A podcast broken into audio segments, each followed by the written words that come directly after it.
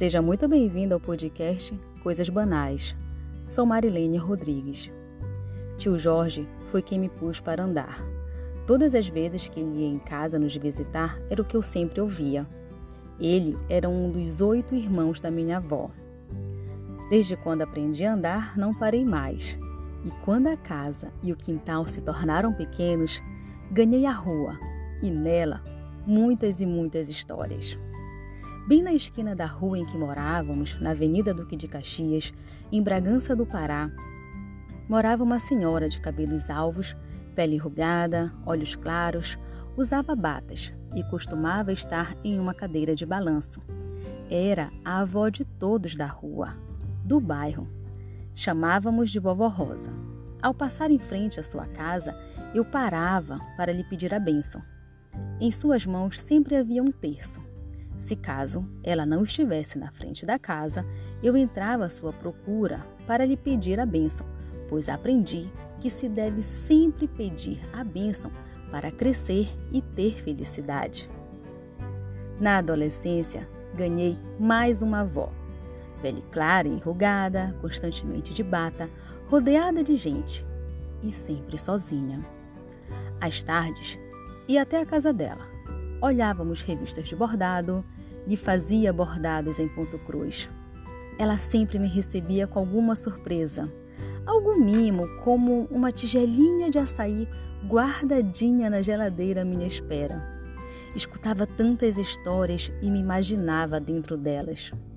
Quando a conheci, ela já era viúva, mas a ausência do esposo não lhe diminuiu o amor, a paixão que ela sentia por ele. Me segredou seus sentimentos. Vocinhar era uma mulher delicada, de mãos finas, amorosa e tão sentimental que lhe custara a própria voz ao sofrer um trauma emocional. Mesmo com dificuldade na fala, nossos assuntos eram infindáveis e divertidíssimos. Mais tarde, conheci o Sr. Amorim, morador antigo da Travessa Professor Moisés, um senhor baixinho de fala rouca. Ele me contou que vinha de uma família numerosa e foi aconselhado a servir ao exército brasileiro. Era sargento da reserva. Morou na fronteira, especificamente na região da cabeça do cachorro. Devido a um problema de saúde, estava perdendo a voz. E foi uma senhora dessa região que lhe receitou gargarejar água morna com vinagre diariamente o que fez com que ele não perdesse a voz por completo. O senhor Amorim contava sobre seu tempo na força iniciado como cabo. Dizia que a mão amiga lhe proporcionou condições para construir a vida. Já adulta, em Belém do Pará, conheci o tio Osmar. Ah, esse foi São Benedito que me deu.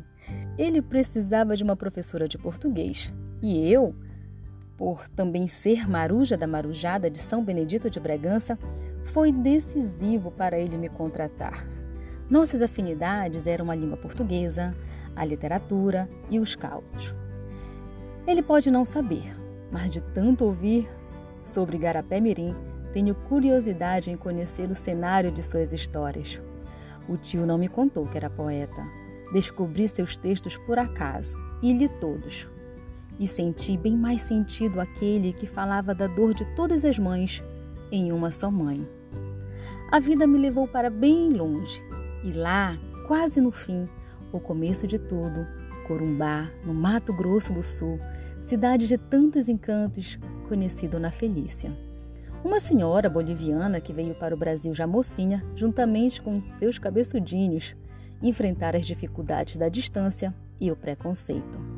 E mesmo assim, escolheu distribuir ajuda e paz através de suas orações. Ela me dizia saber quando eu iria lhe visitar, pois seu coração se enchia de alegria. Falava que a felicidade morava em mim, e por ser benzedeira de crianças, eu simplesmente a deixava benzer a criança que em mim habita.